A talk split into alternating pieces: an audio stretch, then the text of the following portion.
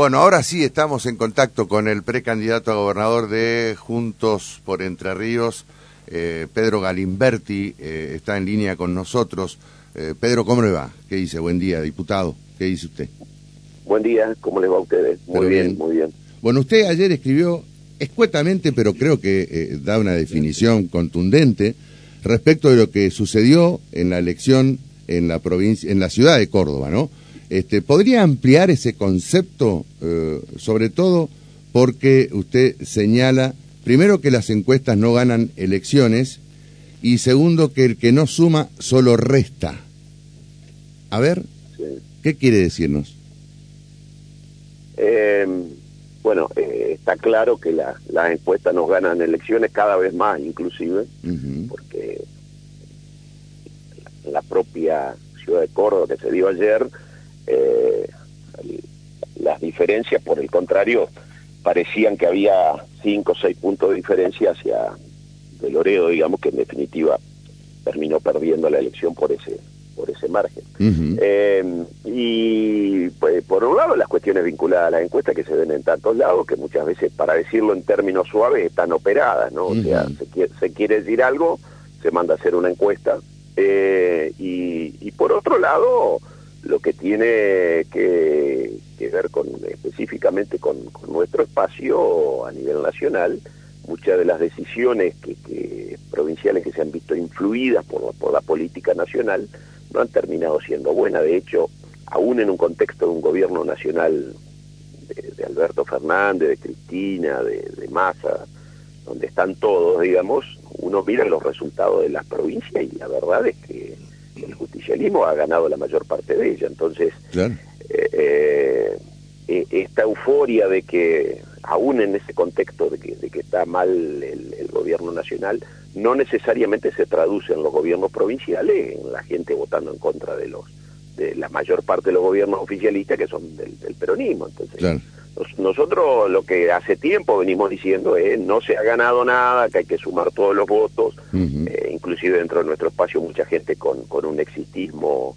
eh, anticipado, sustentado, vaya a saber en qué, en qué bases, y que a nosotros, concretamente en Entre Ríos, veíamos que la, lo que habíamos hecho en el 21, que era una interna donde se permitió la participación de la gente nos había fortalecido en diferencia a diferencia de lo que se hizo ahora donde clara, claramente se prefirió un candidato por sobre otro y se marcó una diferencia. Eh, pero esto que pasó en Córdoba ha pasado en otros lados no es nada nuevo cuando uno mira en las 13 o 14 provincias que se ha ido votando eh, se queda claro que el justicialismo es competitivo.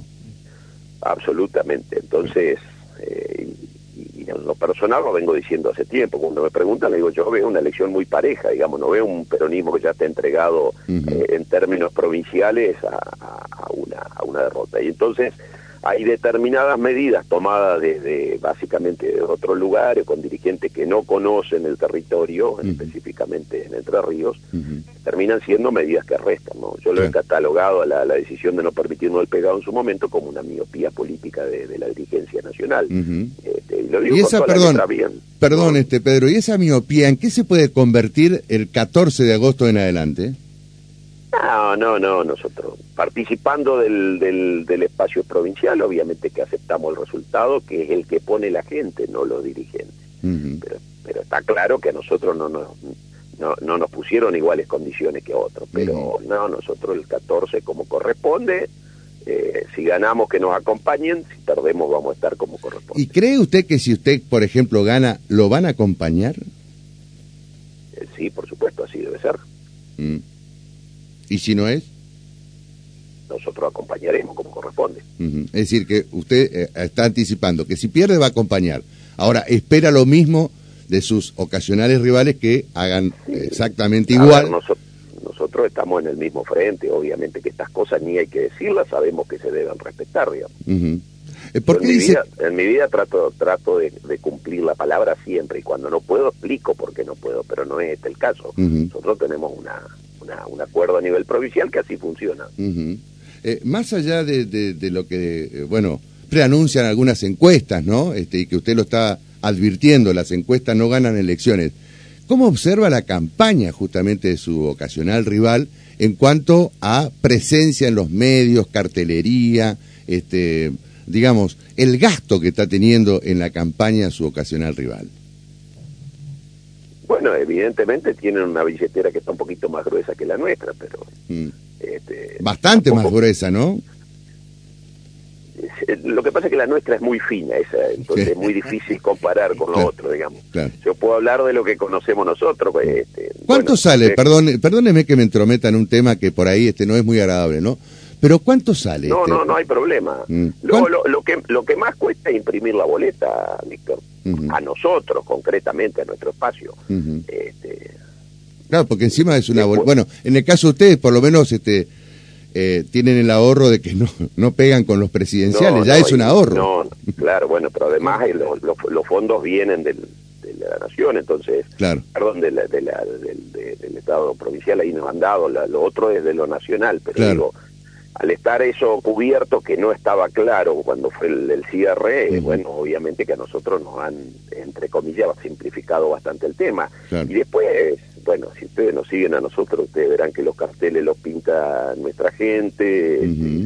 Hay un trabajo militante, dice usted.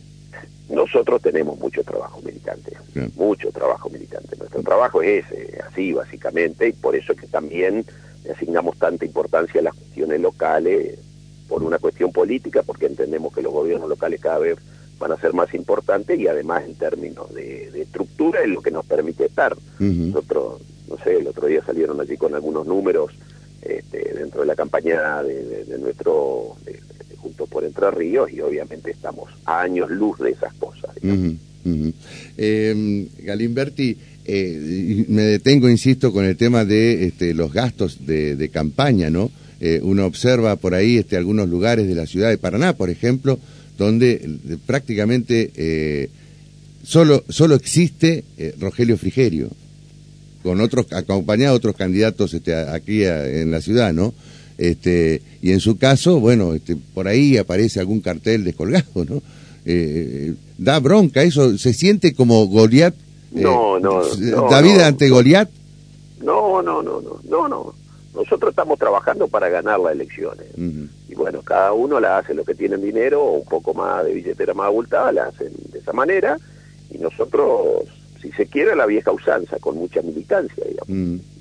Y creo que se ve, se observa, hoy las redes permiten conocer qué es lo que, lo que hacen los diferentes candidatos. Bueno, además, este, es el, primero un lugar donde nos sentimos cómodos haciendo política. Y, por otro lado, la, herramienta que tenemos para, para dar esta batalla. Pero mm. la verdad es que nosotros vemos que vamos a andar, vamos a hacer una muy buena elección. Eh, eh, eh, ¿Una buena elección o una muy buena elección significa minoría asegurada? No, nosotros estamos trabajando para... No, no está bien, está bien, está bien. Pero si no se da, si no se da ese triunfo, a eso me refiero. Miren, a nosotros este, ya no pasó en el 21. Primero hacíamos ruido para negociar un cargo, después no nos íbamos a presentar, después nos presentamos y no sé qué cosa, y nos íbamos a sacar la minoría, y, ahora fue igual, digamos. Entonces, está fuera de discusión, nosotros sabemos, nosotros sabemos en líneas generales, es difícil eh, conocer a ciencia cierta cuántos entrerrianos nos van a elegir ese día, pero mm. nosotros sabemos que tenemos un piso que en exceso nos da para llegar a, la minoría, pero por supuesto que estamos tratando de, lograr este, un resultado que sea una verdadera sorpresa, sabiendo que es difícil, sabiendo que, con las decisiones que, tomaron a nivel nacional a último momento nos provocaron algunos algunas bajas importantes en términos de armado político, porque después lo que hacen los dirigentes no es lo que hace la gente el día que va a votar. Este, nosotros sabemos que estamos hemos armado una estructura en términos políticos y sobre la base de la militancia de mucha gente que, pinta el cartel, que sale con el folletito, que ahora empezamos ya nosotros a distribuir la boleta y ya la está repartiendo en todos lados, que va a dar su, su fruto y la verdad es que tenemos mucha esperanza en eso.